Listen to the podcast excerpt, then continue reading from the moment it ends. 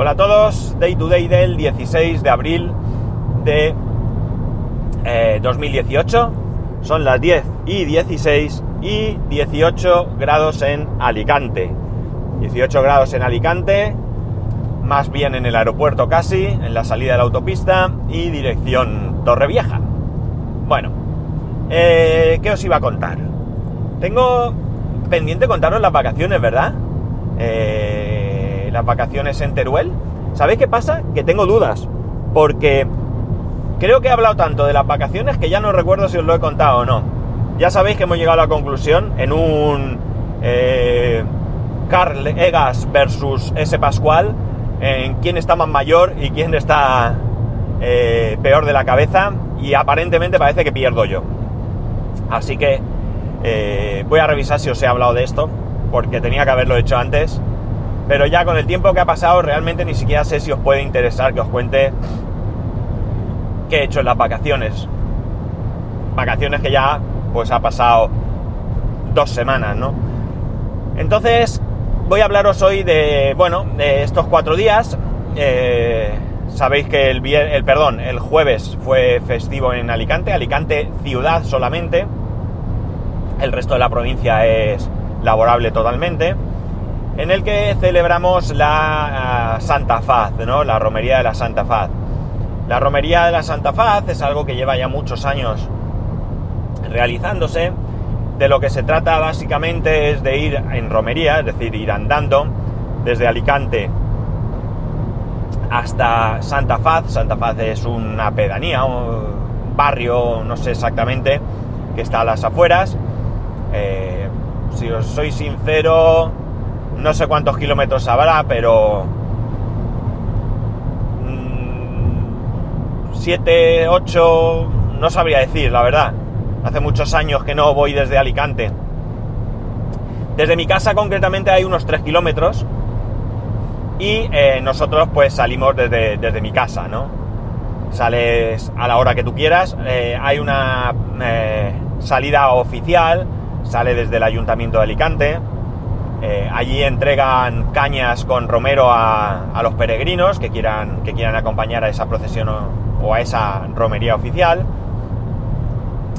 Y eh, bueno, lo común es, bueno, allí ya sabéis, políticos, alcalde, alcaldesa, lo que toque, eh, concejales, presidente de la Generalitat, bla, bla, bla, todos los que allí figuran en la foto habitualmente. Y como digo, pues se van dando hasta allí. Y una vez allí, eh, bueno, pues lo habitual es, hay una... un acto religioso en la plaza que, que, está justo delante del convento de la Santa Faz. Eh, es un convento de monjas de clausura con una iglesia, la iglesia precisamente donde, donde nosotros, mi mujer y yo nos casamos. Y bueno, pues luego lo, lo que se hace es que se entra a venerar la, la imagen de la Santa Faz. Eh, la imagen de la Santa Faz está guardada en un camarín y en esta fecha pues se abre, esto lo he contado otros años, ¿de acuerdo? Se abre, se saca la reliquia y como digo, pues se pasa a venerar, se hace una cola y la gente entra, la visita, reza, lo que considere y sale por otra puerta y ya está. Y luego pues a, a volver a casa andando en autobús o, te quedas allí, das una vuelta, comes, etcétera, etcétera. Hay puestos, hay una feria pequeña, etcétera, etcétera. Eh, la historia de la reliquia dice que, bueno, pues hubo un momento en el que, es, eh, como podéis suponer, es una, una reproducción de la Santa Faz. Y parece ser que hubo un momento, no recuerdo el año ni nada, la verdad es que eh, no, no, tenía intención de contaros todo esto y no, no se me ha ocurrido refrescarme la, la, información. Bueno, pues parece ser que lloró sangre y demás y desde entonces pues se venera.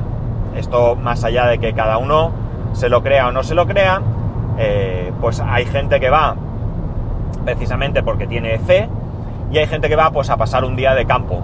Campo y playa realmente, porque luego mucha gente se va a la, a la playa. Este año ha habido novedades, eh, unas que han estado bien y otras que son un verdadero desastre, ¿no? Eh, cosas que están bien, voy a empezar por ahí. Bueno, una de las cosas que evidentemente podéis imaginar que se hace es que hay cierto sector juvenil que tomándolo como un día de fiesta, pues acaba eh, bebiendo y pasándose de la raya con, bueno, pues borracheras, comas etílicos y cosas así. Eh, se suelen ver o se solían ver muchos carros de supermercado. Y este año lo que se ha hecho es una iniciativa que aunque por lo que sé ah, me parece que no ha estado muy bien organizada y ha sido un poco precipitada, pero que al final parece que dentro de lo que cabe pues salió medianamente bien, de tratar que la gente no solo no consumiera alcohol, siempre hablamos de cantidades eh, excesivas, eh, tomarse una cerveza comiendo o lo que sea, pues tampoco es preocupante, lo malo es cuando te bebes 3 litros de cerveza o de cubata de buena mañana, eh, sino que también hubiera alternativas, ¿no? Es decir, que no sea yo te prohíbo beber, mando a la policía, te voy a cachear, te voy a registrar, pero nada más, ¿no? Sino que había diferentes bueno, pues había puestos y demás en la playa, entre los que estaban un puesto de la academia, la academia con la que sabéis, he hecho una mano de mi amigo, yo no fui, y donde, bueno, pues preparó allí algunas cosas, entre ellas un alcoholímetro, un alcoholímetro hecho con, con Arduino y demás, para, bueno, pues un poco llenar el, hueco aquel de, de no te dejo beber, pero bueno, te voy a mostrar otras cosas. Por lo tanto, esto como bien, también se llegó a un acuerdo con los diferentes supermercados de la zona para que hubiese furgonetas y que los carros que la policía fuera requisando, pues cada uno fuera llevándose los suyos, ¿no? Cada supermercado cogía los suyos y los fuera retirando. Porque no os podéis imaginar la barbaridad de carros que suele haber todos los años, que lo peor es que luego se dejan abandonados por ahí. Cosa mala.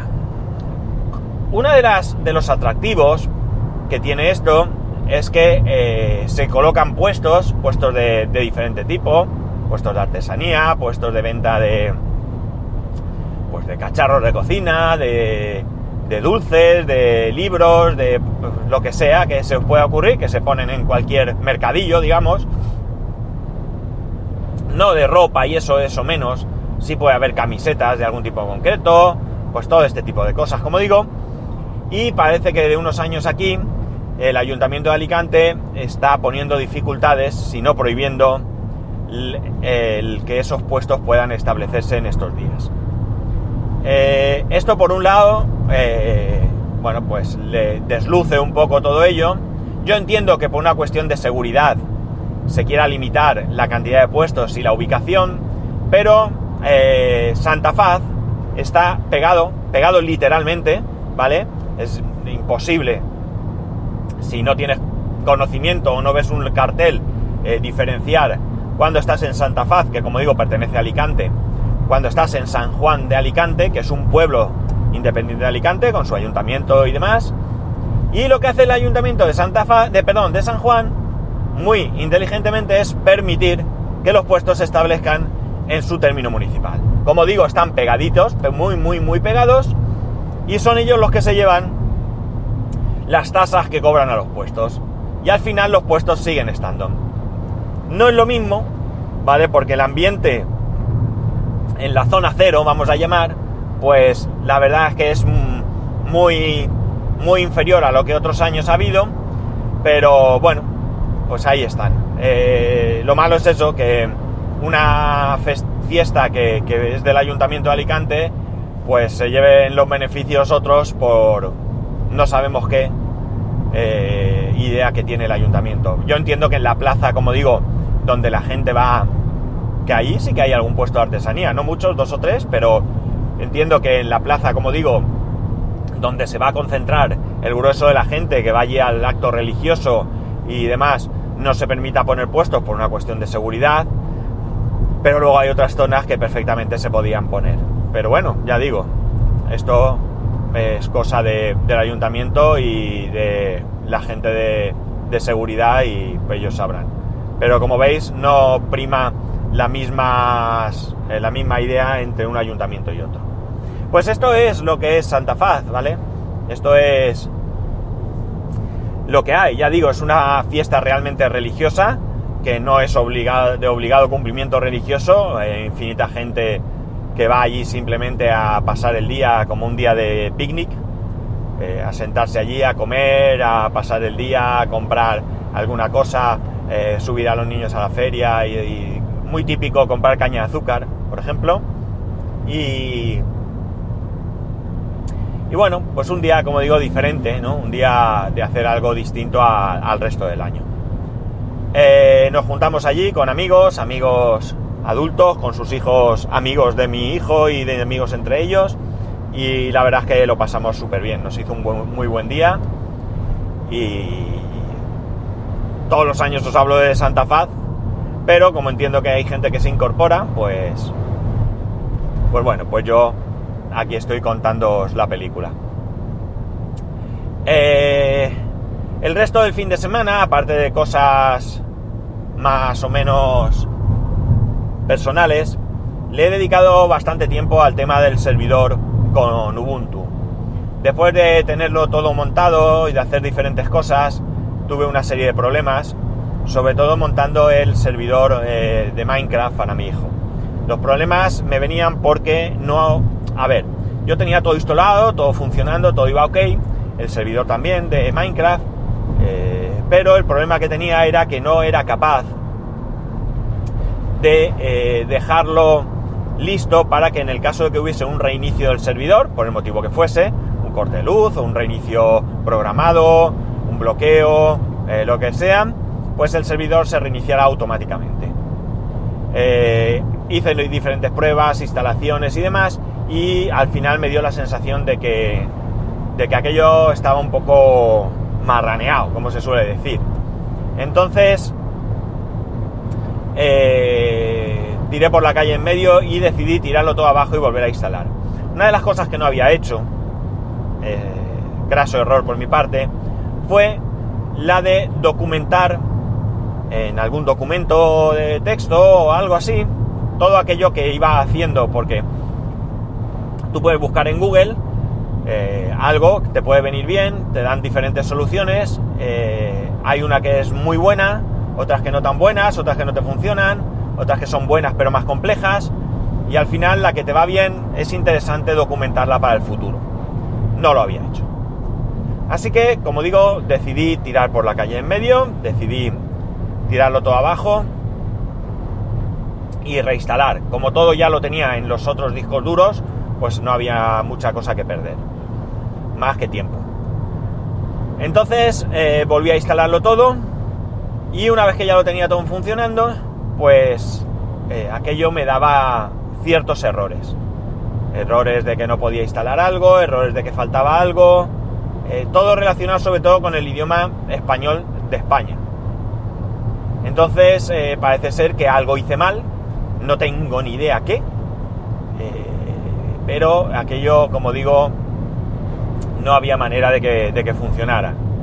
Me estaba dando muchos problemas, intentaba ejecutar alguna instrucción, me daba error, eh, intenté eh, eh, reinstalar el idioma español, había cosas que me salían en inglés, no sé, aquello no terminaba de ir fino. Entonces, pues aprovechando que estaba todo recién instalado y que no tenía mucho, no era, no solo no era más complejo que, la vez anterior, sino menos, pues otra vez fuera.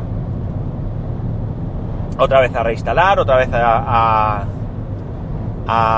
empezar de cero y eso sí, documentando todo, todo, todo, todo lo que iba haciendo, ¿vale?